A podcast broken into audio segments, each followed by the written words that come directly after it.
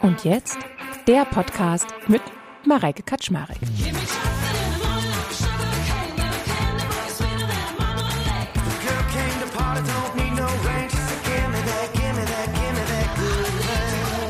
Ist das jetzt okay? Kann ich das machen? Kann ich diesen Job schaffen? Sollte ich mich dort bewerben? Kann ich jetzt so auf die Straße gehen, so wie ich gerade aussehe? Sollte ich dies, sollte ich jenes? Und das ist ja sehr unangenehm. Ne? Und ich glaube, wir Menschen kommen ganz schwer damit klar, wenn wir nicht so eine Eindeutigkeit haben und, und, und das auszuhalten. Das ist, glaube ich, was, was uns allen, glaube ich, wirklich schwer fällt. Und ich bin mittlerweile ein großer Fan davon, drüber zu reden. Ich kann mir nicht vorstellen, dass es einen Menschen ohne Zweifel gibt. Wenn ich jetzt in der Rundumschau durch alle Literatur, auch religiöse Literatur gehe und so weiter. Also es begegnet einem überall. Und ich glaube, dass es einen tieferen Sinn hat, warum wir zweifeln. Nimm doch den Zweifel einfach dankend an. Danke ihm, dass er da ist und dass er dich darauf hinweist, guck doch nochmal genauer hin.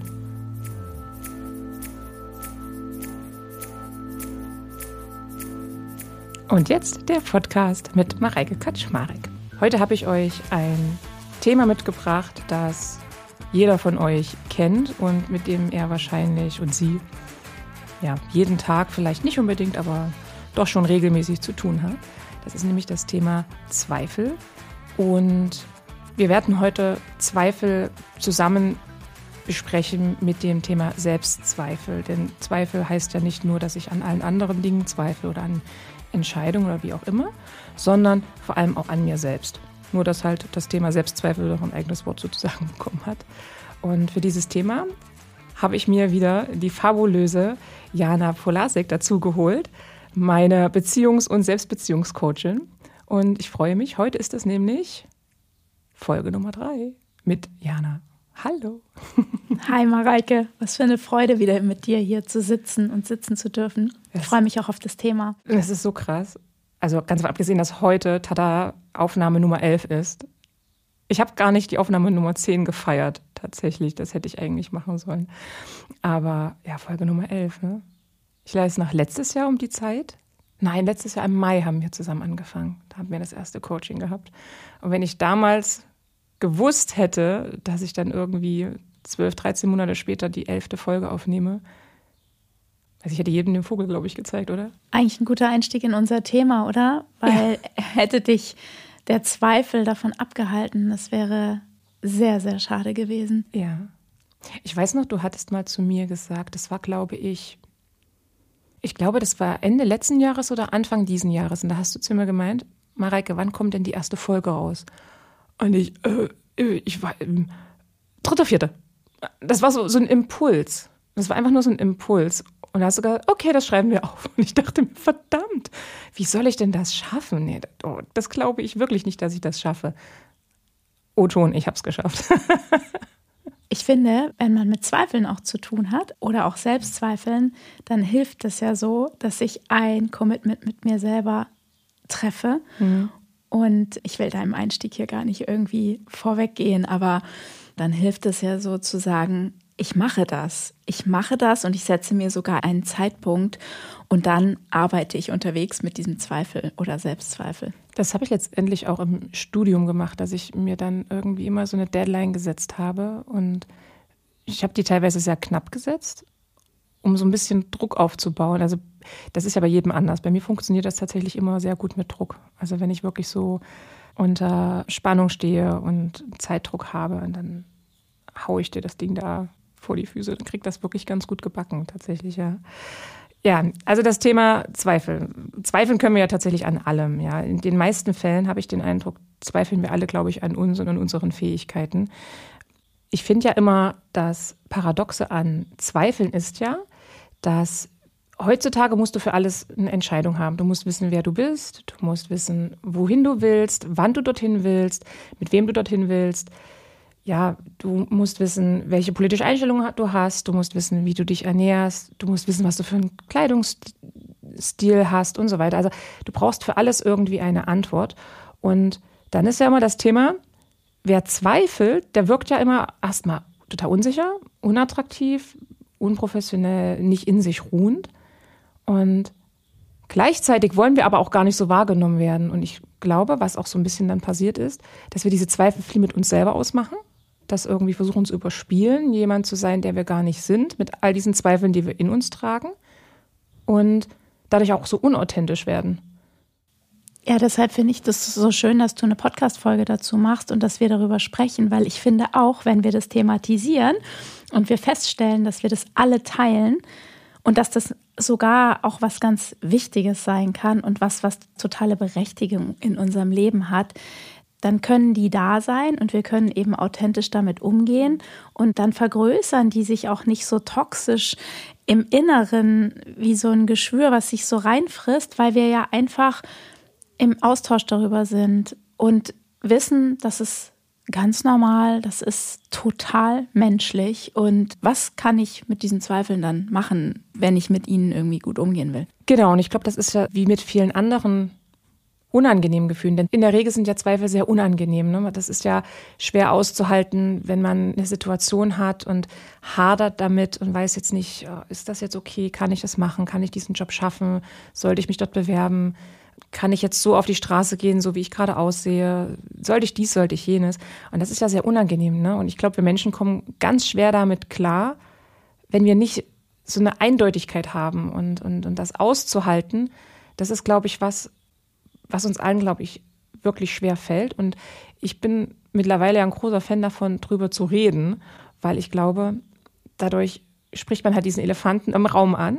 Okay, ich habe jetzt Zweifel an mir selbst. Ich habe total die Zweifel, sehe ich gut aus? Ne? Mache ich genug Sport? Sollte ich nicht viel schlanker sein? Sollte ich weniger Falten haben? Sollte ich äh, karrieremäßig nicht schon ganz woanders stehen? Und ich finde, es nimmt so ein bisschen diese, dieses Monströse, wenn ich das anspreche. Absolut, bin ich total deiner Meinung. Es schrumpft diese Gefühle auch auf ihr natürliches Maß. Bevor wir in mein Lieblingsthema eintauchen, nämlich, wo kommen denn die Wörter her und wie ist die Definition, möchte ich vielleicht vorab nochmal sagen, in meiner Vorarbeit zum Podcast ist mir ganz häufig bei dem Thema Zweifel auch immer wieder das Impostor-Selbstkonzept auf den Bildschirm gekommen.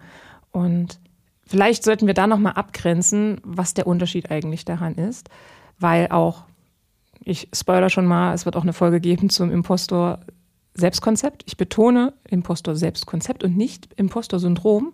Das habe ich nämlich auch gelernt.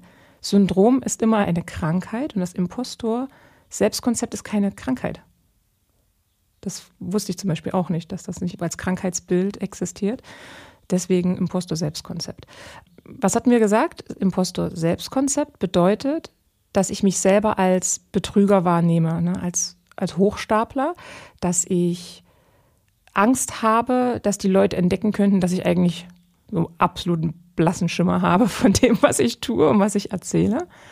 Und bei Zweifeln handelt es sich um, um Unsicherheit und um Unentschiedenheit, richtig? Ja, ich würde es auch beschreiben, dass Zweifel vielleicht was Temporäreres sind und ein Imposter-Selbstkonzept.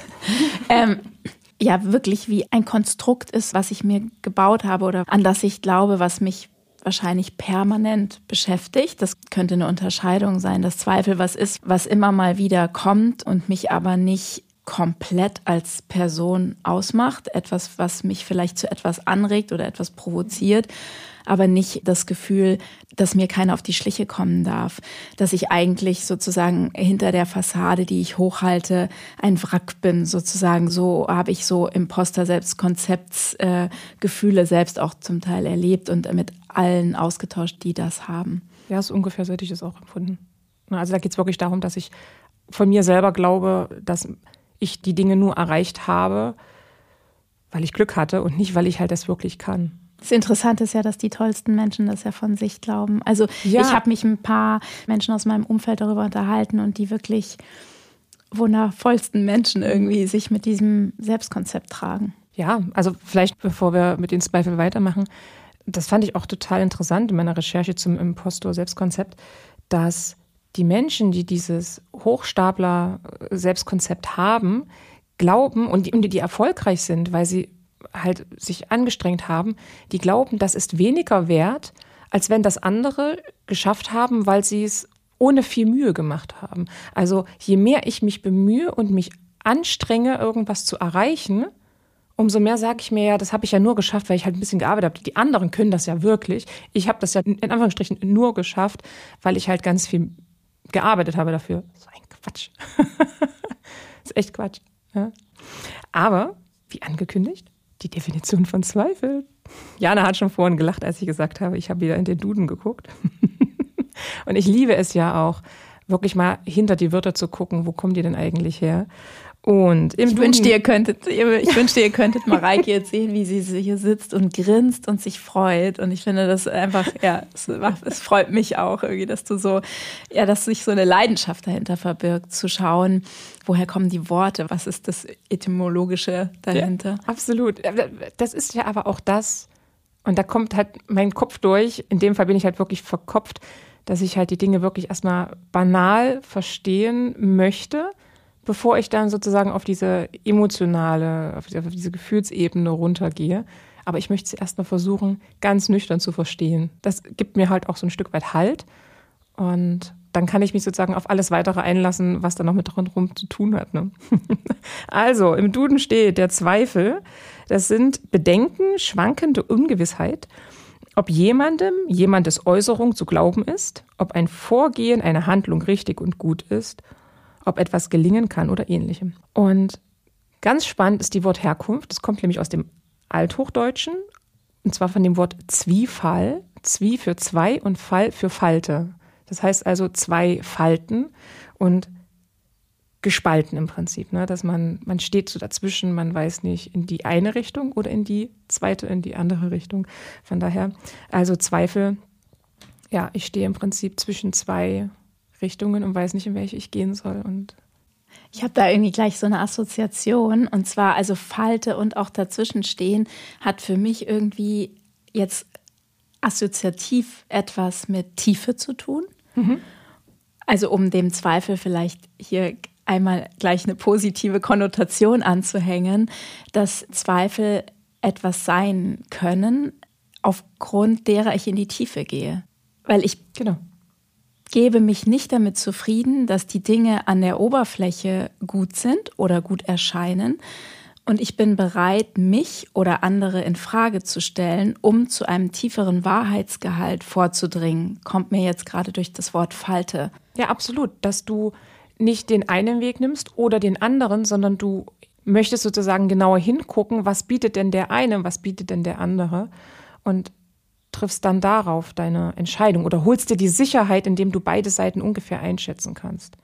Ja, und weil du gerade im Vorgespräch das mit der Ambiguität genannt hast, also das Zweifel auszuhalten, eine gewisse persönliche Reifung voraussetzen, das kommt mir hier auch in dem Zusammenhang schlüssig vor, dass mhm. ich sage, ich halte aus, beides erstmal anzunehmen, sozusagen. Also zwei Seiten von etwas oder die die Falte, die durch etwas hindurchgeht. Genau, und nicht sozusagen, weil du diese Zweifel nicht aushalten kannst, einfach das Ganze unterdrückst und dich für eine Richtung entscheidest und gar nichts anderes und keine Zweifel zulässt, keine, na, dieses Ziepen im Bauch, hm, irgendwie so richtig, ich weiß nicht, gar nicht erst zulässt, ne? Also in die Richtung. Absolut. Ja, was sind denn die Ursachen so von Zweifeln? Also, was sind denn so diese klassischen Ursachen, womit du zu tun hast, auch in deinem Coachings? Also es ist auf der Beziehungsebene oft die Frage der Sicherheit in der Beziehung. Also wie tragfähig, wie sicher ist die Beziehung? Also wie sehr kann ich mich auf das Wort meines Gegenübers mhm. verlassen? Oder gibt es etwas im Untergrund, was dazu führt, dass ich daran zweifle, dass das, was mir gesagt wird oder was sich mir zeigt, noch eine andere Ebene, einen Untergrund hat? Und es sind aber in aller Regel was mir im Coaching begegnet, aber was vielleicht auch was mit mir selbst zu tun hat oder was ich mitbringe oder was ich auf meinem Weg selbst erfahren habe, sind es Selbstzweifel. Also Zweifel an der eigenen Fähigkeit, an den eigenen Entscheidungen und schlussendlich am eigenen Wert. Das ist immer wieder das. Aber wo kommt das her? Also hat, hat man das von Geburt an oder? Ich würde das, glaube ich, unterscheiden in etwas ganz Menschliches, ganz Natürliches, Gegebenes sozusagen. Mhm. Also ich kann mir nicht vorstellen, dass es einen Menschen ohne Zweifel gibt. Wenn ich jetzt in der Rundumschau durch alle Literatur, auch religiöse Literatur gehe und so weiter. Also es begegnet einem überall. Und ich glaube, dass es einen tieferen Sinn hat, warum wir zweifeln. Und dann gibt es so den Kipppunkt, wo eben ein Zweifel oder Selbstzweifel anfängt, mich zu schädigen oder ein Dauerloop in meinem Kopf wird. Oder also wo das ich, ungesund im Prinzip Wo das ungesund mhm. wird oder toxisch wird oder so und ich mich damit selbst zerfresse, also mhm. ich mich damit nicht mehr selbst unterstütze im Sinne von der Hervorbringung von mehr Qualität oder mehr Liebe oder mehr Ausdruck, Schönheit, Tiefe, sondern wo, wo es anfängt, mich zu sabotieren. Magst du da auf Glaubenssätze eingehen und was die Eltern damit zu tun haben? Kindheit? Ob Zweifel auch so in der, die was mit Kindheit zu tun haben? Also ich kann mir vorstellen, dass Zweifel natürlich umso stärker werden, umso mehr ich das Feedback bekommen habe in meiner kindlichen Vergangenheit, dass etwas entweder nicht gut ist oder aber, dass ich mich auf mich selbst nicht verlassen kann, weil ich zum Beispiel innerlich ein anderes Gefühl hatte, als die Rückmeldung von außen sozusagen mhm. beschrieben hat so dass ich zugunsten der elterlichen Autorität angefangen habe, mein eigenes Gefühl zu bezweifeln. Mhm. Und das kann sich dann so festsetzen in den Sedimenten, ja, dass ich zu der Gewohnheit übergehe, an dem, was ich selbst empfinde oder für gut halte, auch meiner eigenen Wahrnehmung eben, also an meiner eigenen Wahrnehmung zu zweifeln. Weil ich mich wahrscheinlich immer an den Autoritäten orientiert habe in der Vergangenheit. Dann. Genau, mhm. also ich meine, wir sind ja sehr als Menschen darauf angewiesen, wenn wir nicht an uns zweifeln wollen, also mhm. in ungesunder Weise, eben uns zu verlassen auf lauter nicht sichtbare Dinge wie Intuition, Bauchgefühl. Ne, also Dinge, also wo wir eher das Gefühl haben, das und das ist richtig. Und wenn ich mich darauf nicht verlasse, dann könnte ich mir vorstellen, dass Zweifel einfach, ja, dass da in diesen Spalt eben Zweifel mhm. groß werden. Zweifel zählen ja für mich auch mit so in diese Kategorie gerne verdrängte Gefühle, ne, dass man sich damit nicht auseinandersetzen möchte. Wenn man jetzt an die Uhrzeit denkt, da hattest du gar nicht großartig Zeit, Zweifel zu haben. Also ich denke jetzt an eine Situation, du sitzt in der Höhle und der Säbelzahntiger steht vor dir. Da musstest du ja reagieren. Ich habe schon den Eindruck, dass heutzutage viel mehr Gelegenheit ist zu zweifeln, dass wir teilweise auch wirklich zweifeln müssen, um gute, kluge Entscheidungen zu treffen. Wenn du jetzt in einem Unternehmen bist, also wenn wir jetzt bei in unserem Unternehmen eine Entscheidung treffen, wollen wir jetzt in die Richtung gehen, von der Geschäftsausrichtung her oder in die Richtung, dann können wir das nicht ad hoc entscheiden, sondern da hängen ja auch Arbeitsplätze dran. Und dann bist du ja immer wohl überlegt dabei. Ne? Also ich habe schon den Eindruck, dass dieses Zweifeln ja auch was Gutes hat. Ja, ich teile das total. Also ich würde dich auch total gern fragen, warum du mich eingeladen hast zu dem Thema, aber das kurz mal hinten angestellt. Ich finde, ich teile das total, dass der Zweifel oder auch der Selbstzweifel eine wichtige Funktion hat für uns in unserem Zusammenleben, aber auch in der Art, wie wir Dinge tun.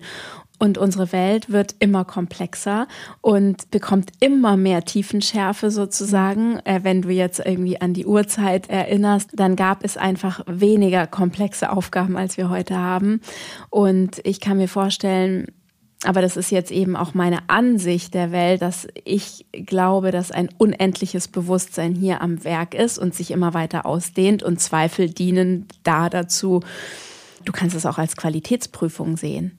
Ja, Absolut. Also wenn es in Maßen ist, wenn es in der Balance ist mit Selbstvertrauen, mit Mut, Innovation hervorzubringen, mhm. mit Kreativität. Mhm. Und da sozusagen immer der, der kleine, der kleine Dorn, der dir im Popo piekst und sagst, ist das schon so, wie du es haben möchtest? Mhm. Oder geht das ein bisschen besser? Kannst mhm. du noch genauer hinschauen? Kannst du noch mehr differenzieren? Ist deine Beziehung eine auf Augenhöhe mit wirklich durchdringender Kommunikation oder fehlt hier vielleicht was? Hast du das Gefühl, dass du Intimität gerade irgendwie einbüßt und so weiter und so fort auf der Ebene, auf der du halt deinen Zweifel ansehen willst? Ich glaube total, dass er eine gute Funktion hat. Hm, glaubst du denn, dass es eine bestimmte Zielgruppe gibt, ein bestimmtes Alter, wo Zweifel besonders stark sind oder auch hm, gibt es einen Unterschied zwischen Mann, Frau, was Zweifel angeht? Ich fürchte, dass Frauen mehr zweifeln, aber das ist nur ein Gefühl.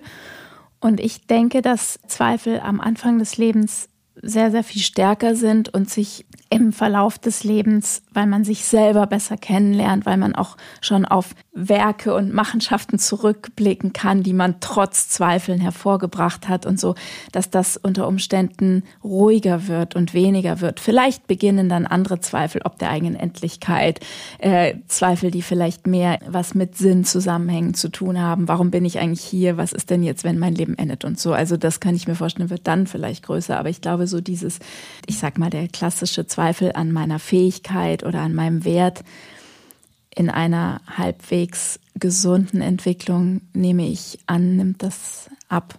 Ich habe jetzt gerade so drüber nachgedacht, ob es trotz allem Peaks gibt, wo das verstärkt ist. Ich denke jetzt gerade zum einen an die Pubertät, dass es da verstärkt auch ums Aussehen geht und Unsicherheit auch anerkannt zu sein in der Gruppe und sowieso nicht zu wissen, wo man steht. Man möchte sich von seinen Eltern lossagen und sucht äh, sozusagen im Außen, also außerhalb der Familie, die Bestätigung und zweifelt vielleicht da als Peak besonders stark. Und dann hätte ich nochmal gedacht, dass Zweifel nochmal verstärkt aufkommen, also aus dem Bauch heraus, ohne die Erfahrung noch nicht zu haben in der Midlife Crisis. Also falls man das überhaupt noch sagen darf. Aber ich kann mir auch vorstellen, je nachdem, was für Entscheidungen man auch in seinem Leben getroffen hat, kann ich mir auch vorstellen, dass Zweifel aufkommen in dem Moment, wo ich merke, Dinge sind auch irreversibel oder Entscheidungen sind getroffen. Ich habe mein Leben auf die und die Weise gelebt und ich bin jetzt Mitte 50 und ich kann es nicht einfach irgendwie rückgängig machen oder so. Und werde mir dann meiner Endlichkeit bewusst und möchte dann gerne nochmal was komplett drehen und in eine andere Richtung gehen. Ja. Würde ich dir zustimmen. Was sind denn so typische Anzeichen von Zweifel? Also ich würde sagen, es ist für mich, wenn ich mich da jetzt reinversetze, auch ein körperliches Gefühl. Mhm. Etwas, was so hochkriecht, sozusagen, irgendwie was so piekst oder zieht oder sticht. Und auf der Handlungsebene würde ich sagen, dass ich anfange, die Dinge, die ich tue oder getan habe oder das, was ein anderer, eine andere tut oder getan hat, zu hinterfragen. Und mhm. mir zu überlegen, ob es eigentlich richtig ist oder ob es eigentlich wahr ist oder ob da vielleicht ein Haken dran ist. Mhm. Ja, ich, ich überlege gerade, wie es bei mir tatsächlich auch ist. Sagen wir es mal so, wenn ich eine Entscheidung getroffen habe und es regen sich dann irgendwie Zweifel, dann gehen Zweifel zumindest bei mir einher mit einem schlechten Gefühl, wenn nicht sogar mit einem schlechten Gewissen. Oder? Das ist, glaube ich, so das eine. Und wenn ich noch keine Entscheidung getroffen habe und ich habe Zweifel, ja, dann bin ich in so einem Gedankenkarussell. Dann, dann drehe und wende ich die ganze Zeit die Optionen und ja, so wie du das sagst, es kriecht so, so vom Bauch hoch in den Hals. Ja, ja. Ich hatte das vor wenigen Tagen. Ich habe so Schauspielstudierende unterrichtet in Salzburg und er hatte mit denen so eine kleine Premiere und ich war so glücklich mit dieser Arbeit mit denen und es war herrlich. Und so zwei Tage vor der Premiere kam ein Dozent rein, um mir auch Feedback zu geben. Und das Feedback war gut, aber kritisch. Und dann begann es sozusagen, dass das, was für mich unzweifelhaft gut war bis zu diesem Augenblick, sich in meiner Wahrnehmung langsam veränderte und dieses kriechende körperliche Gefühl sich ausbreitete, dass das vielleicht gar nicht so ist, wie ich dachte und dass vielleicht irgendwie hätte viel besser sein müssen und dass ich vielleicht Dinge nicht gesehen habe, dass ich mir das nur eingeredet habe, dass ich mir das nur schön geredet habe. Und ich finde so, so entscheidend, nicht, dass das passiert, sondern was mache ich dann? Mhm. Gehe ich dann da voll rein mit allen Konsequenzen? Es lässt sich ja beliebig weiterführen, dieser destruktive Gedanke dann. Oder sage ich, genau das nehme ich jetzt. Genau dieses Gefühl nehme ich jetzt und das schaue ich mir richtig gut an. Was habe ich nicht gesehen? Was kann ich jetzt hier noch verbessern und verändern, damit es zu einem Ausgang führt, der mich zufrieden macht? Und ich nehme das nicht so auf die Selbstwertkappe, sondern ich beziehe das auf das Konkrete, worauf es sich eben gerade bezieht. In meinem Fall meine kleine Premiere mit den Studierenden. Hm. Weißt du, was ich mich gerade frage? Wenn solche Zweifel jetzt in deinem Fall letztendlich hat er ja die Zweifel in dir ausgelöst. Könnte man sagen, es kommt darauf an, wer etwas sagt, dass es bei mir Zweifel auslöst? Also, wenn jetzt irgendjemand auf der Straße gesagt hätte, ach, du machst sowas, naja, und hast du da daran gedacht und daran gedacht, dann hätte das vielleicht bei dir nicht so was ausgelöst? Oder hat es auch was damit zu tun, dass wenn es Autoritäten sind, die dir das sagen, oder wenn sie dir nahestehen oder wenn sie dir wichtig sind? Ich, ja, es ist eine sehr schöne Frage. Ich würde darauf antworten, es kommt nicht darauf an, unbedingt wer das sagt, sondern wie. Ist sozusagen die Art und Weise, wie der andere das ausdrückt, ist das konstruktiv? Ist das destruktiv? Der Tonfall, die Energie, mhm. Die Schwingung, die da mitkommt, ist das eine, die mich triggert in meinen Themen? Oder ist das eine, die ich einfach so nehmen kann, als, also mehr auf so einer faktischen Ebene? Natürlich spielt auch eine Rolle, wer das sagt. Aber für mich ist es wie, glaube ich, das Entscheidendere. Also, das ist aber eine persönliche Sache. Also wäre das ein anderer Studierende gewesen, sozusagen, ein Kollege von meinen SchülerInnen und hätte dasselbe gesagt, hätte es mich, glaube ich, auch gekriegt. Klar, in dem Fall war das ein Vorgesetzter mhm. für mich auch, dann verfängt es sicher, sicher nochmal anders, aber ich glaube, es ist die Art und Weise, auch wie das Feedback kommt. Weil es bei dir dann auch so eigene Glaubenssätze anspricht. Yes. yes. Mhm. Da hatte ich letztens eine Situation. Ich war mit zwei meiner besten Freundinnen, waren wir essen und haben ein bisschen mehr getrunken und dann ist total ein witziges Foto entstanden von mir mit Kostüm.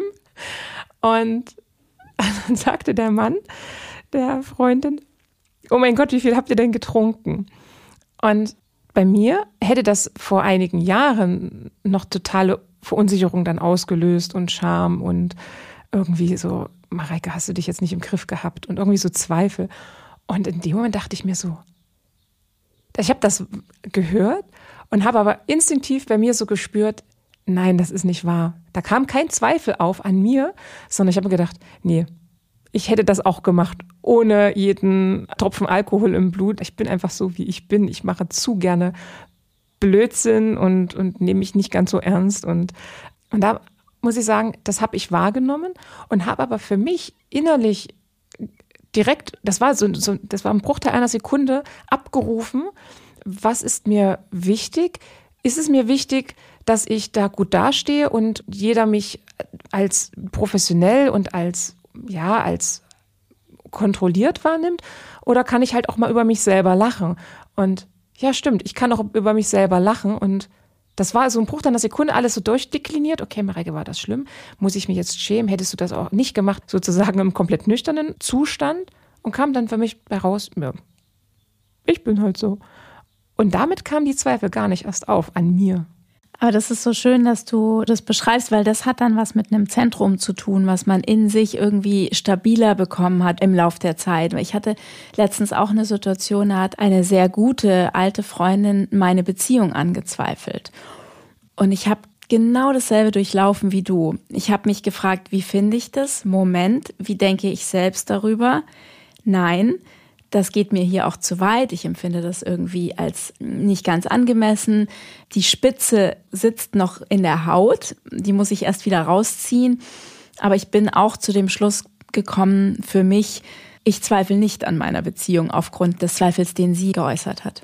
Ich glaube, da sind wir tatsächlich schon bei dem Punkt, wie geht man damit um, wenn jemand in einem so eine Zweifel auslöst, ne, durch eine Äußerung oder so, dass man vielleicht wirklich sich erstmal darauf besinnt, was sind meine eigenen Werte, was ist mir wichtig, was sind meine Prinzipien? Und, und vergleicht die Aussage, passt die da rein oder passt die da nicht da rein? Und wie war meine Handlung, passt die da rein oder passt die nicht da rein?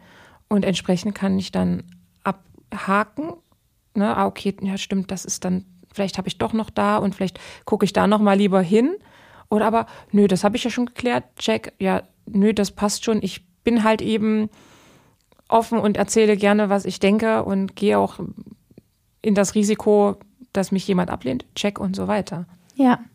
Ja, ich finde es richtig, was du sagst und ich würde noch hinzufügen, je nach Bereitschaft zu wachsen und mich mhm. in einer guten Weise selbst zu hinterfragen, kann ich eben noch schauen, warum wird mir das gerade gesagt? Gibt es hier etwas zu lernen? Für mich ist dieser Zweifel von außen, hat der irgendeinen Gehalt für mich, der mich vielleicht auch, auch wenn es kein so schönes Bild ist, aber weiterbringt. Das dachte ich gerade noch so. Also ich habe das so über den Prozessor laufen lassen und dachte, okay, gibt es hier eine Botschaft, die für mich irgendwie relevant mhm. ist oder auch nicht? Hat es vielleicht in meinen Augen mehr mit der Person selbst, mit der Sprecherin oder dem Sprecher selbst zu tun? Und mit diesem offenen Mindset finde ich, kommt man dann irgendwie zu überraschenden Ergebnissen, genauso wie mit Selbstzweifeln. Mhm. Also ist der Selbstzweifel unbedingt einer, den ich sozusagen mit der Wurzel ausreißen muss? Oder hat der eine gewisse Berechtigung und ich kann mir zumindest seine Stimme mal anhören? Das würde doch auch funktionieren mit meinem inneren Kritiker. Also wenn es nicht dann halt der Direktor ist, der dich kritisiert hat, sondern dein eigener innerer Kritiker, müsste doch eigentlich auch funktionieren, dann erstmal drüber nachzudenken. Was sind meine Prinzipien? Was ist mir wichtig? Also ich finde das die hohe Kunst, den inneren Kritiker, der ja den Zweifel ins System bringt, den auf jeden Fall mhm. anzuhören. Aber das entspringt auch meiner Überzeugung, wenn es keinen Wert hat, warum ist es dann da? Das hatten wir auch in unserer Folge über innere Arbeit oder auch über Grenzenüberschreitung, wenn das in meinem Instrumentarium ist, dann hat es anscheinend ja irgendeinen Sinn. Das ist wie ein Organ, was ich einfach habe und was in meinem Organismus eine Rolle spielt. Ich weiß nicht, ob ich das damit positiviere, aber so würde ich sehen. Mhm. Schwierig, wenn es toxisch wird. Ja, also wenn es Was denkst Dauer du darüber. Mareike? Ja, ja wenn es auf Dauer ist, definitiv. Also wenn ich auf Dauer Zweifel, alles schön und gut, hilft mir abzuwägen, hilft drüber nachzudenken. Wenn es aber in einen Dauerzustand geht und ich mich damit sozusagen auch im Alltag ausbremse, weil ich gar nicht in die Entscheidung komme und eher in der Starre verharre. Ach, ist das schön. Super Bild, ähm, äh, super Sprachbilder. Ja. und wenn ich dann wie gelähmt bin, dann finde ich, ist es an der Zeit, da irgendwie sich auch vielleicht auch Hilfe zu suchen, um da irgendwie Mechanismen zu finden, um da rauszukommen. Ja.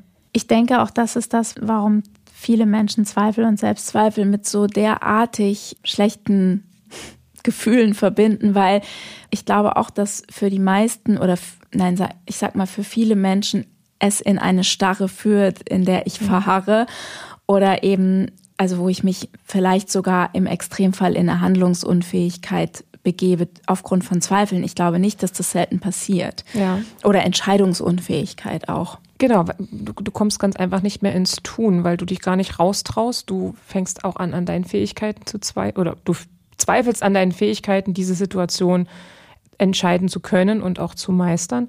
Und Vielleicht verfällst du auch so in so eine gewisse Selbstsabotage. Das ist auch das, was ich ja auch immer von mir gesagt habe, womit ich letztes Jahr auch zu dir gekommen bin, dass ich den Eindruck habe, ich stehe selber auf der Bremse und ich bin selber schuld. Es hält mich ja keiner ab.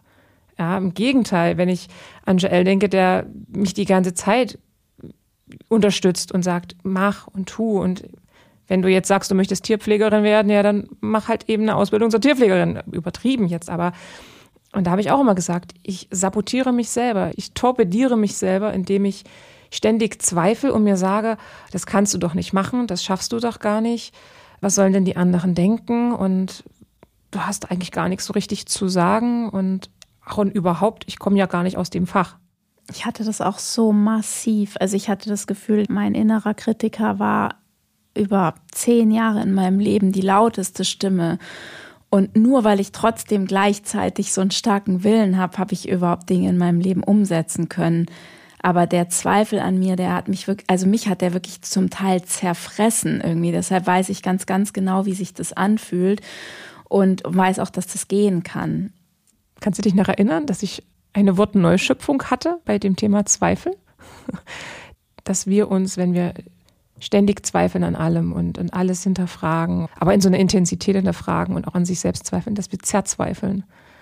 Stimmt. Dass wir uns regelrecht zerzweifeln, dass wir uns durchlöchern, dass wir im Prinzip gar nicht eins sind, dass wir gar nicht in uns ruhen, dass wir gar nicht wir sind, weil wir ständig damit beschäftigt sind, zu überlegen und zu hadern und ja, so zerrissen sind. Ich erinnere mich jetzt an deine Wortschöpfung und ich finde das wirklich eine sehr, sehr gute Wortschöpfung, weil dieses Zerzweifeln für mich ausdrückt, dass ich mich in Stücke haue. Mhm. Also sozusagen, dass ich mich selber fragmentiere. Auch von und der ich, Kraft her. Genau. Und ich glaube, das kann Zweifel und Selbstzweifel. Dazu sind die in der Lage, wenn ich aus der Balance gerate mit diesen Kräften in mir.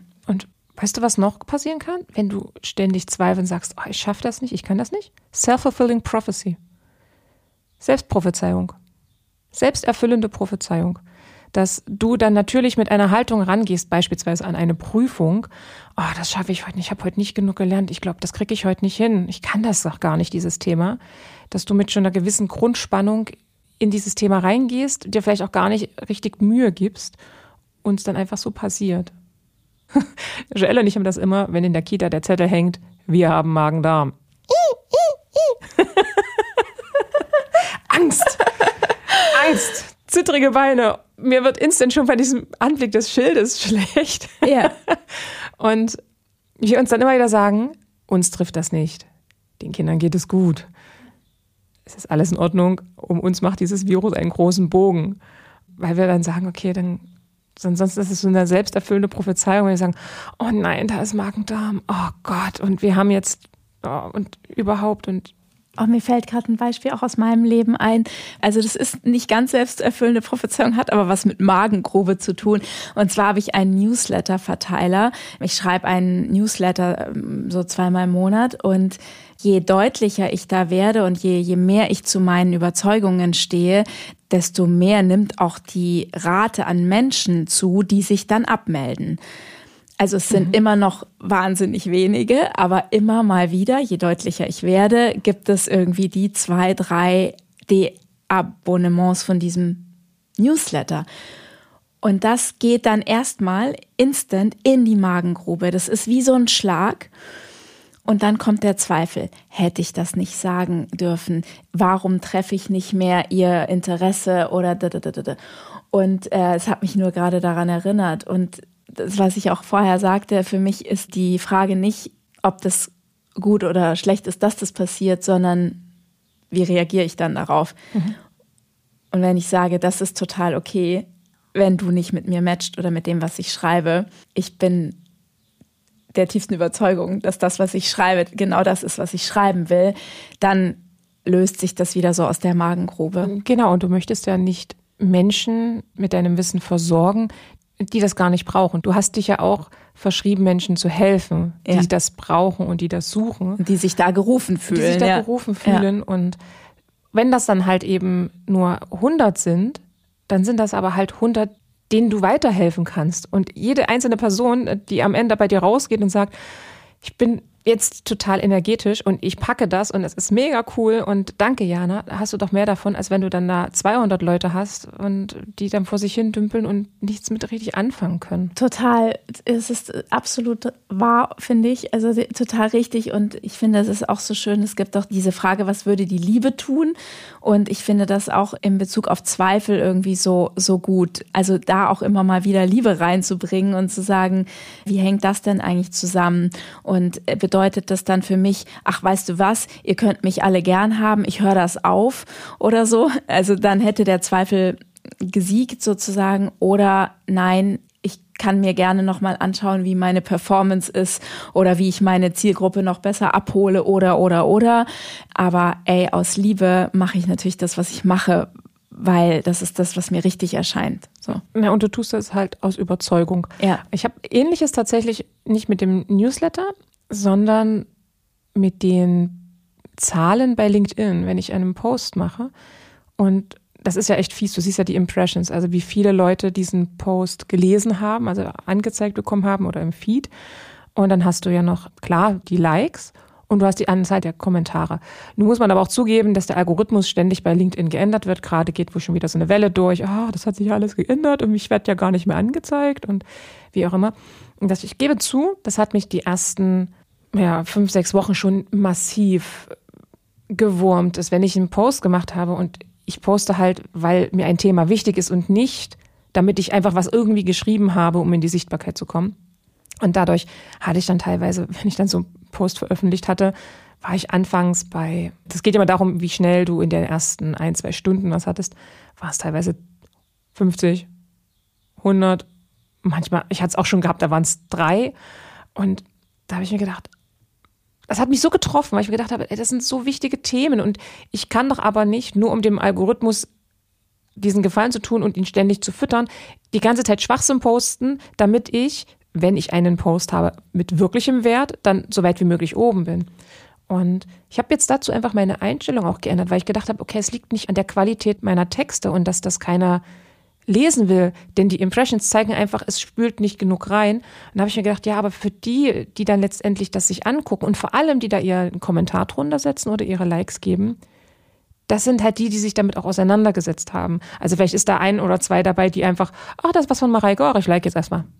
Was ich jetzt weniger glaube. Und da habe ich mir gesagt, okay, dann sind es halt eben nur 200 oder 300 Leute. Das ist immer noch eine wahnsinnige Menge. Also ich kenne keine 200, 300 Leute, die ich meine Bekannte nenne.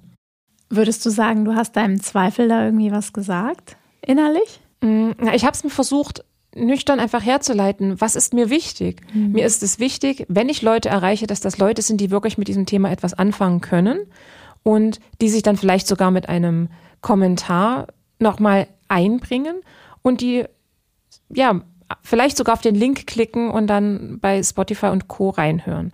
Da habe ich mehr davon, als wenn das wahllos bei Leuten reingespürt wird, die damit nichts anzufangen wissen und dann auch bloß vorbeiscrollen. Da bin ich so ein Lückenfüller für den Feed. Und ich habe mir das einfach so wirklich so runtergebrochen. Dann lieber nehme ich 50 Leute, die total begeistert am Ende sind und sagen, ich höre da mal rein, als wenn ich dann irgendwie 500 habe, denen das so scheißegal ist, was Mareike Kaczmarek dazu erzählen hat und was das für ein Post ist und so.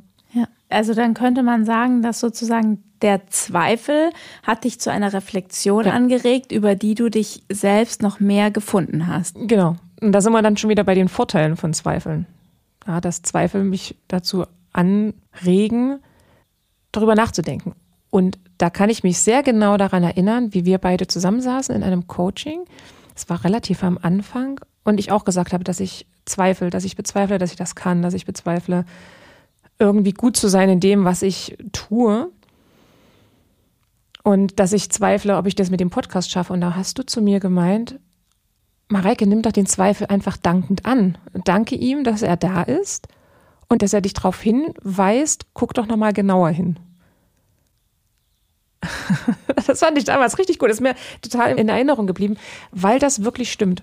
Du fängst nochmal an, darüber nachzudenken, was vor dir liegt. Es ist schön, dass du das erinnerst. Ich stelle mir das oft vor wie so einen großen Tisch, den wir innerlich haben, wo irgendwie diese Anteile alle dran mhm. sitzen. Und der Zweifel ist halt einer davon, der kommt wahrscheinlich immer mit so einer schiefen Basecap rein und irgendwie rotzt erstmal irgendjemanden an. Ja. Aber äh, schlussendlich ist er in deinem Team und und ich glaube, das ist so eine konstruktive Weise, diese Stimmen anzuhören oder überhaupt erstmal gelten zu lassen und anzuhören. Und er hat sicherlich immer eine Botschaft. Ja. So unterstelle ich ihm zumindest. Und ich unterstelle ihm auch eine positive Grundabsicht. Kennst du diesen Smiley, der so, so, so grüblerisch guckt, wo der, der, der Finger so an die Wangen gelegt? So, so stelle ich mir das vor, dass man da nochmal drauf hingewiesen wird. Ja. Und vor allem verhindert äh, Zweifel ja auch, dass du einfach blind folgst. Dass du einfach gar nicht drüber nachdenkst über dein Handeln. Ich wollte gerade fragen, was hat er, was bringt er für Skills mit oder was sind so die positiven Dinge, die der Zweifel einbringt? Also zum einen genau das, dass ich nicht einfach blind folge, dass ich nicht einfach ja wie so ein Lemming hinterherlaufe, und was es auf jeden Fall auch bringt, ich fange an, selber nachzudenken. Wenn ich Zweifel habe, dann, um diese aufzulösen, fange ich ja auch an, mir Möglichkeiten anzugucken. Das heißt also, ich öffne mich der Möglichkeit, dass es dort mehr als einen richtigen Weg gibt. Und ich lasse auch die Meinungen von anderen eher zu, beziehungsweise sagen wir es mal so, ich höre sie mir an. Heißt ja immer noch nicht, dass ich denen zustimme, aber ich lasse zumindest zu, dass ich mir unterschiedliche Möglichkeiten oder Meinungen, dass die vor mir liegen, dass ich mir die angucke und mich nicht einfach nur verschließe. Also es macht mich, glaube ich, offener und flexibler. Ich weiß nicht, ob es flexibler, ob es flexibel das richtige Wort ist. Ich dachte gerade vielleicht auch genauer.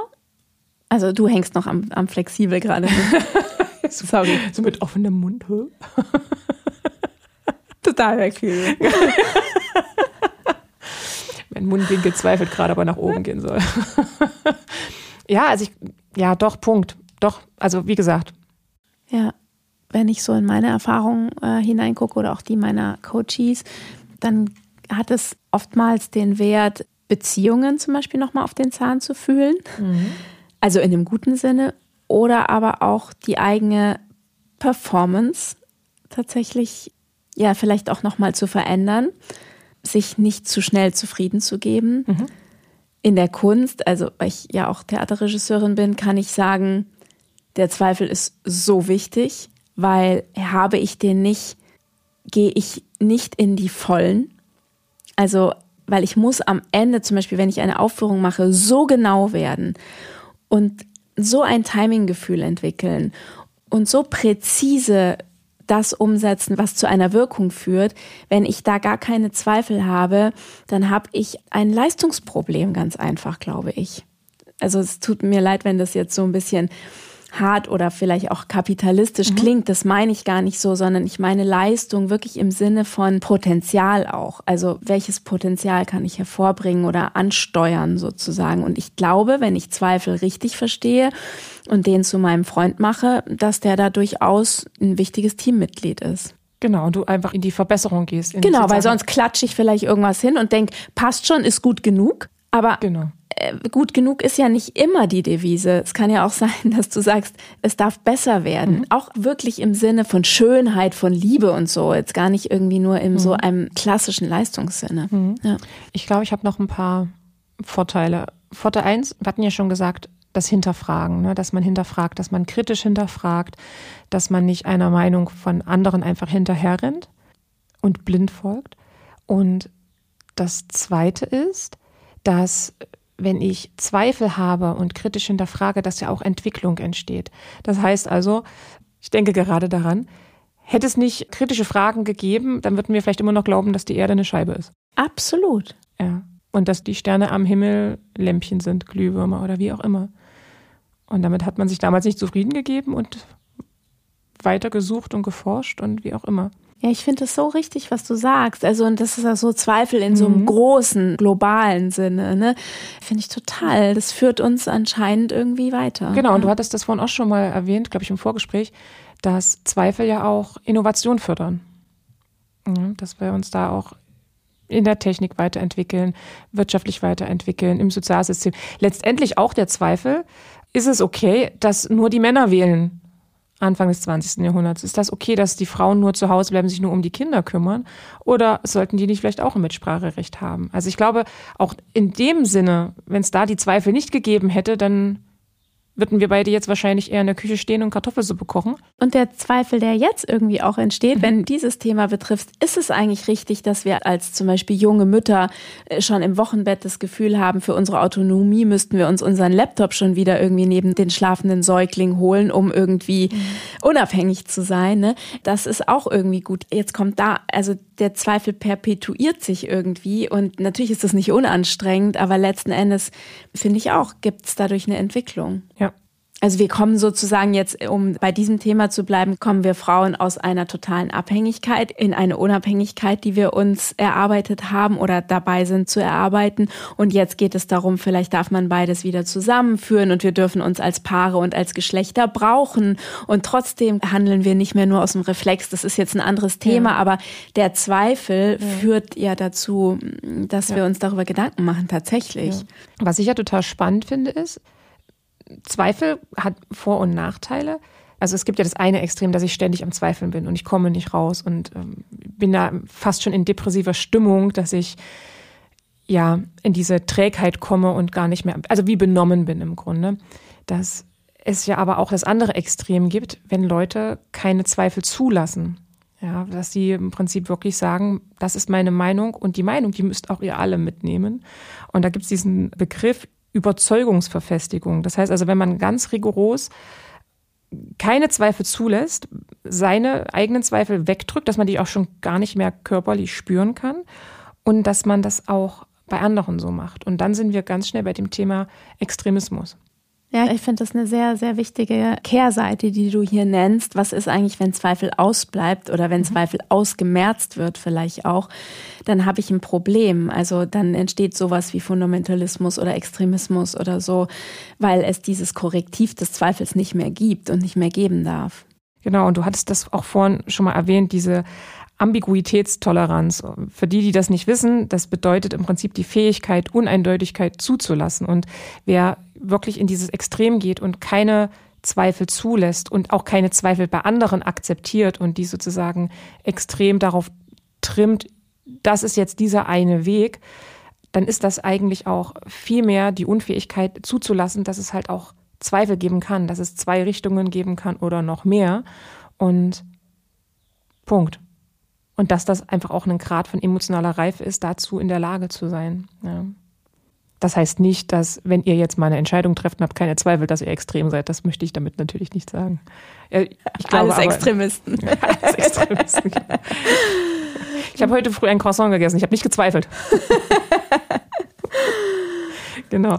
Jetzt wissen wir Vor- und Nachteile und so ein bisschen das Problem mit Zweifeln. Wie komme ich denn am besten raus aus Zweifeln? Oder sagen wir es mal so, wir lassen mal jetzt außen vor, dass jemand in uns Zweifel sät, sondern dass die einfach bei mir vorhanden sind in bestimmten Themen. Wie gehe ich denn am besten damit um, dass das nicht so ein Dauerbrenner-Thema ist in meinem Kopf und mich blockiert? Ganz kurz noch zu deinem, ich stelle mal die steile These auf, dass keiner Zweifel in mir säen mhm. kann, die da auf keinen fruchtbaren Boden treffen. Mhm. Also kann man aber in Frage stellen, mhm. ich stelle es nur in den Raum. Mhm. Und wie man da rauskommt, ich würde wirklich sagen, dass ich mir wie in einem vernünftigen Gespräch auf Augenhöhe mir anhöre, was dieser Zweifel zu sagen hat und im Zweifel auch mitschreibe und den als Stimme im Team ernst nehme. Und wenn das schon mal da sein darf, wie du auch ganz am Anfang gesagt hast, wenn Zweifel überhaupt schon mal da sein mhm. dürfen, weil wir uns geeinigt haben, dass sie menschlich sind, sind sie schon nicht mehr so gefährlich. Ja. Und dann überlege ich, wie ich seine Mitteilungen, also die Mitteilungen des Zweifels, umsetzen kann, damit er in mir ruhiger wird. Und ich trenne das von meinem Komplettpaket, Gesamtpaket Wert als Mensch. Mhm. So würde ich damit umgehen auf einer sehr konkreten Ebene. Würde ich genauso machen, wenn ich jetzt ein bestimmtes Thema habe, wo ich Zweifel habe. Ich bin dann immer ein großer Fan davon, ich schreibe mir sowas auf und mache mir dann immer Gedanken dazu. Und ich finde es eigentlich gar nicht mehr so schlecht, darüber nachzudenken und zu fragen, okay, was will mir der Zweifel denn eventuell damit sagen? Was habe ich denn für Möglichkeiten? Ne? Also gibt es einen Grund für diese Zweifel? Also ist es wirklich valide? Also was ist Variante A, Variante B, Variante C? Und gucke mir das genauer an und gucke vielleicht auch, wann entsteht dieser Zweifel. Sind das immer die gleichen Situationen auch, in denen der Zweifel entsteht? Good point, finde ich, weil mhm. eben, wenn du selber dann Muster erkennen mhm. kannst, mhm. wann der Zweifel stark wird, dann ist es zum Beispiel auch gut dahin zu schauen. Also da muss ich ganz spontan dran denken, wenn ich nicht genug geschlafen habe und nicht gut genug gegessen habe, trifft mich das, verfängt das viel leichter, ist jetzt ein ganz profanes Beispiel. Mhm. Oder ist es eben musterhaft, wenn bestimmte Leute zum Beispiel von oben herabkommen und es erinnert mich irgendwie an so eine Elternebene oder mhm. so. Das finde ich auch irgendwie gut zu betrachten. Also kommt der Zweifel in Mustern oder ist er hier wirklich an der Stelle einfach eine total berechtigte Stimme? Du wolltest ja was dazu sagen, ja? Genau. Ja. Und auch wenn ich zum Beispiel aus einem Impuls heraus eine Entscheidung treffe und habe dann plötzlich diese Zweifel, vielleicht auch einfach mich hinterfrage oder einfach mal genauer hingucke, warum räume ich dem Zweifel jetzt plötzlich mehr Stärke ein als dem ersten Impuls? Also warum gebe ich plötzlich diesem ersten Impuls wieder weniger Stabilität und plötzlich kommt dieser Zweifel dazwischen? Also wie kann sowas passieren? Oh, das finde ich auch so eine gute Frage. Also, weil das stimmt, der erste Impuls ist ja oft sehr eindeutig. Absolut. Und dann kommt der Zweifel und genau. Und warum ist das so? Ich meine, wir handeln doch auch oftmals intuitiv. Intuition hat ja auch seinen Grund und seine Daseinsberechtigung. Und plötzlich krätscht dann auf einmal von rechts unfair dieser Zweifel rein und vielleicht einfach da nochmal genauer hingucken, wie kann das passieren? Weil mein erster Impuls war doch voller Überzeugung, ich gehe jetzt diesen Weg und wie kann das denn jetzt sein, dass dieser Arsch von links kommt und mir da reingrätscht und sagt, ey, nee, warte mal ganz kurz, also bist du dir jetzt echt sicher? Ja, eben, aber wenn ich eben davon ausgehe, dass er gar kein Arsch ist, sondern dass er mich vielleicht halt auch schützen will mhm. oder zu mehr Sicherheit führen will, sozusagen, dann kann ich die Intuition mit diesem Zweifel verschmelzen oder vereinigen in einem Gespräch mit beiden oder so und komme irgendwie zu einem eigentlich besseren Ausgang der Dinge, weil manchmal ist es ja auch, wenn man rein intuitiv handelt, noch nicht das Gelbe vom Ei. Also wieder dieses Dank des Zweifels gucken wir noch mal genauer hin. Absolut. Während wir da so, ich habe darüber noch nie so nachgedacht, aber während wir darüber sprechen, kommt mir das auf einmal so sinnfällig mhm. vor, dass sich das irgendwie nochmal in Abgleich bringt. Mhm. Zum Beispiel rein intuitiv, wenn, wenn wir jetzt an das Thema Sichtbarkeit denken. Rein intuitiv habe ich einen ganz starken Impuls, einfach rauszuschmettern, sozusagen, was ich sagen will. Kommt der Zweifel und fragt, bist du dir da sicher? Ja, aber vielleicht könnte ich es ein bisschen differenzierter ausdrücken. Weißt du, was da auch dann reinkommt? Und da, ach, ich liebe dieses Wort hingucken. Und auch da kannst du genau hingucken was löst dieser Zweifel in dir aus? Was sind das eventuell für Gefühle? Ist es Angst? Angst davor, wie dich plötzlich andere Leute sehen? Ist es die Unsicherheit darüber, was du da gerade sagst? Ist das wirklich, was du wirklich weißt? Stehst du da dahinter oder hast du in dem Moment das Gefühl, so richtig kann ich fachlich dazu nichts sagen? Und dann sind wir wieder bei mein, eins meiner Lieblingsthemen. Dann sind wir wieder bei diesen Glaubenssätzen, wo du auch genau hingucken kannst, kommt dieser Zweifel aus irgendeinem Glaubenssatz in dir, ja, aber deine Meinung ist ja gar nicht so wichtig, du hast da gar nicht so viel zu sagen, sei lieber leise und tritt nicht zu laut auf. Und dann kannst du mit deinem inneren Kind reden. Ey, schau mal, das ist es ist mega geil. Was du beschreibst, feiere ich gerade so sehr, weil das ist natürlich, es ist ein, natürlich ein, ein rasant ablaufender Mini-Prozess, der dich in deiner Authentizität und in deiner Essenz weiter stärkt. Also ich meine, hallo geht's irgendwie besser. Also ich denke jetzt wirklich gerade so, wie du das beschrieben mhm. hast, macht das absolut Sinn. Mhm. Weil ich finde es so richtig, dass du sagst, woher kommt der Zweifel? Was steht dahinter? Was mhm. stehen da für Überzeugungen dahinter? Und welche dienen mir eben halt auch nicht mehr? Und was kann ich meinem inneren Kind schicken, dass es sich da an der Stelle irgendwie entspannen kann? Und weißt du, dass da wieder die Krux liegt in der heutigen Zeit? Zweifel brauchen scheinbar ziemlich viel Zeit. Mhm. Zweifel brauchen Zeit, um reflektiert zu werden, mhm. um sich damit auseinanderzusetzen. Und in der jetzigen Zeit ist alles wahnsinnig schnell getaktet. Ich meine, gehen wir auf Instagram und TikTok und Co. alle Videos, ne, die länger als fünf Sekunden sind, man, man swipet drüber, man will schnelle Informationen, das muss alles zackig, zackig, zackig gehen. Und man nimmt sich gar nicht mehr die Zeit. Und dann besteht vielleicht auch wieder die Gefahr, man setzt sich nicht mit diesem Zweifel auseinander und verfällt in dieses Schwarz-Weiß-Denken. Total. Ich habe auch gerade das Gefühl, Zweifel brauchen Widmung. Also, dass man sich ihnen widmet und, und das kostet Zeit. Und dann geraten sie nicht in den Untergrund, wo sie dann anfangen, toxisch zu wirken. Mhm. Weil wenn ich sie wegdrücke, wie alles, was verdrängte Gefühle und so, wird dann da größer und mhm. zerfasert sich und wird zu so einer Art Untergrund. Und ich glaube wirklich, die beste Weise mit Zweifeln umzugehen, ist eben da in den Dialog zu gehen. Und den Raum zu geben. Und den Raum zu geben, ja. Also wieder Leute, nichts verdrängen, sondern zulassen. Zulassen und drüber nachdenken. Und am besten jemanden finden, mit dem man drüber sprechen kann. Und damit muss es jetzt nicht unbedingt ein Therapeut sein oder eine Therapeutin. Das kann auch die beste Freundin sein oder der Kumpel, wenn man eine Apfelsaftscholle zusammen trinkt. Ja, ja.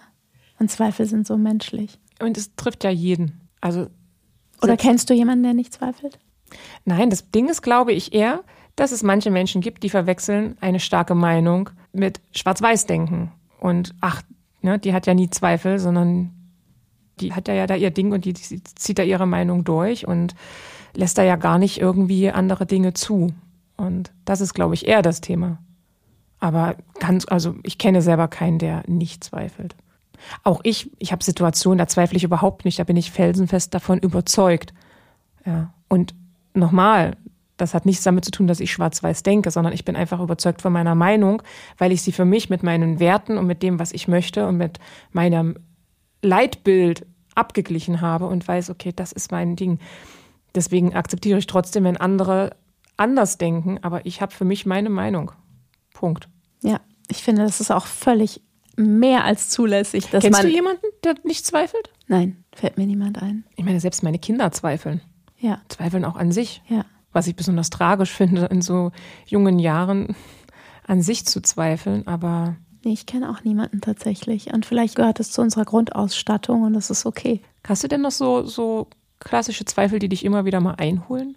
Also bei negativem Feedback kommt da was rein mhm. sozusagen. Da ist die Membran durchlässig, sage ich mal. Und mhm. das finde ich auch okay. Ich finde das wirklich okay. Und ich habe manchmal Zweifel an der Größe meiner Träume.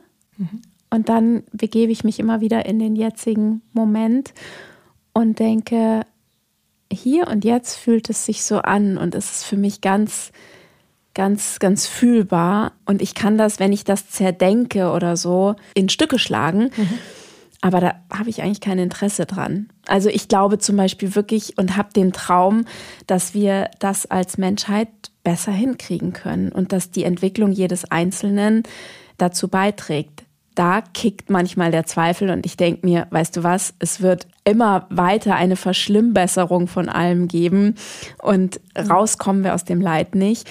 Aber etwas in mir glaubt da zutiefst dran. Hm. So, aber da gibt es auch immer mal wieder so einen Zweifel, ob wir es einfach nicht doch an die Wand fahren. So. Das bezweifle ich nicht. Ich glaube schon, dass das äh, noch ein bisschen düsterer ja, wird. Das glaube ich auch. Das ist halt die Frage, ob es dann durch die Dunkelheit sozusagen nochmal mehr ins Licht führt. Gute Frage. Wie ist das bei dir, Mareike? Woran zweifelst du? An meiner Leistung tatsächlich. Ich habe vorhin darüber nachgedacht, was sind so diese klassischen Zweifel, die ich habe. Bei mir sind es immer die Zweifel, arbeite ich genug? Mache ich genug mit den Kindern? Mache ich genug Sport? Ernähre ich mich gesund genug? Sehe ich gut genug aus? Habe ich einen guten Körper? Tatsächlich auch. Dieses Körpergefühl, dieses sehe ich heute vernünftig genug aus, kann ich heute so unter die Menschen gehen, tatsächlich. Das ist bei mir auch ein großer Punkt, tatsächlich. Diese Zweifel an meinem Aussehen komplett, also an dem kompletten Aussehen, jetzt nicht nur Haare und Co.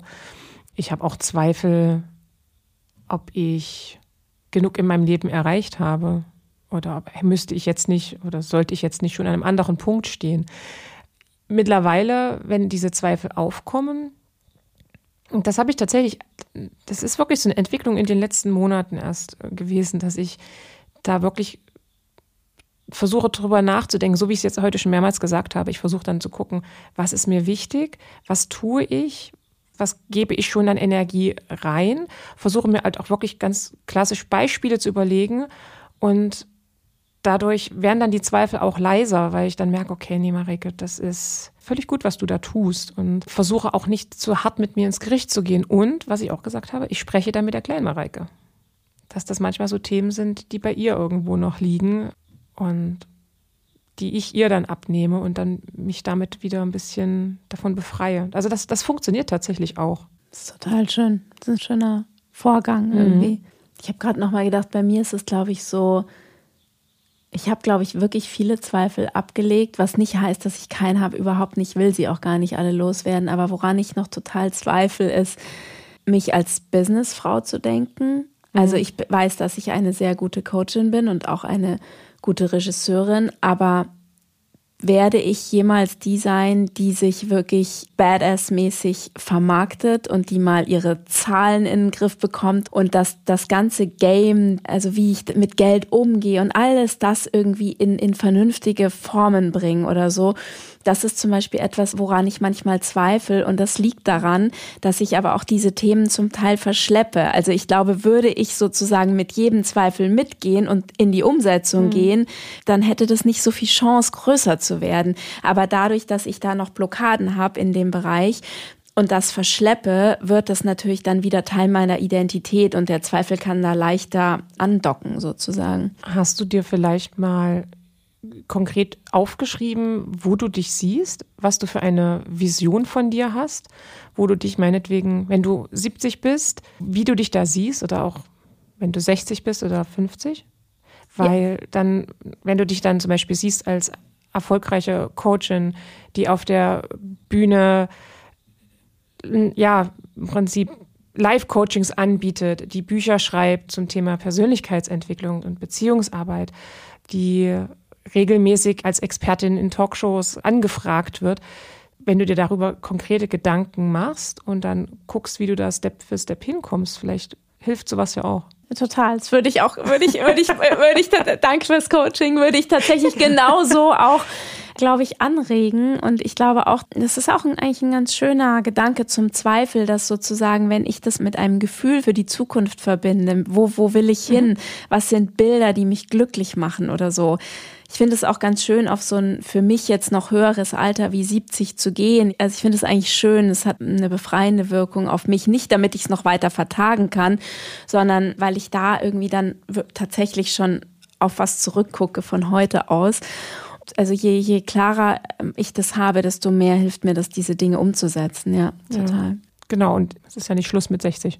Es ist übrigens, ähm, habe ich jetzt immer öfter gelesen, auch beim Thema Erfolg, die Fähigkeit, auf die kurzfristige Befriedigung zu verzichten, mhm. zugunsten der längerfristigen. Und das ist vielleicht auch was, was mit Zweifeln zu tun hat. Vielleicht spielen ja da Zweifel auch rein. So, da geht noch was. Ja. Da geht noch was. Ja, du hast jetzt diese und diese Schritte gemacht, finde ich richtig gut. Aber ich glaube, da ist noch Luft nach oben. Und das muss nicht im Sinne von Selbstoptimierung gedacht werden. Es kann auch im Sinne von Selbstliebe gedacht sein ich bin mir das wert. Ich bin mir das wert, dass ich meine Träume verwirkliche, zum Beispiel. Ja. Das ist ja selbstliebevoll, oder? Ja, auf jeden Fall. Also letztendlich kann man sagen, dass Zweifel persönliche Fortschritte deines Verstandes sind. Ja. Gutes Schlusswort. Vielen Dank, Mareike. Ich habe irgendwie äh, heute viel verstanden selbst, habe ich das Gefühl. Und finde, gehe mit einem ganz wohligen, positiven Gefühl von Ermutigung und Empowerment hier raus und hoffe, das tut auch der ein oder andere, der zugehört hat. Es ist total witzig, dass du das sagst. Es ist bei mir tatsächlich auch so, dass ich Zweifel nicht mehr als was Negatives empfinde. Es war vorher immer so eine düstere Wolke.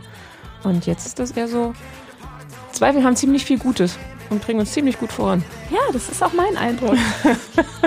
Schön, dass du da warst, liebe Jana. Danke für die Einladung. Wir sehen uns zur ja, vierten Aufnahme miteinander. Ich freue mich jetzt schon. Tschüss. Ciao. Das war Und Jetzt, der Podcast mit Mareike Kaczmarek. Schön, dass du dabei warst. Wenn du auch die nächsten Folgen nicht verpassen möchtest, dann abonniere meinen Podcast Und Jetzt und aktiviere die Glocke. So bleibst du definitiv auf dem Laufenden. Besuch mich gerne auf meiner Website www.undjetzt.de. Dort kannst du dich auch in meine Newsletter eintragen und erhältst regelmäßig spannende News und Behind-the-Scene-Einblicke zum Podcast. Wenn du Fragen oder Anmerkungen zu und jetzt hast, dann kannst du mir auch gerne eine E-Mail schreiben an hallo@undjetzt.de. Und jetzt bis bald, deine Mareike.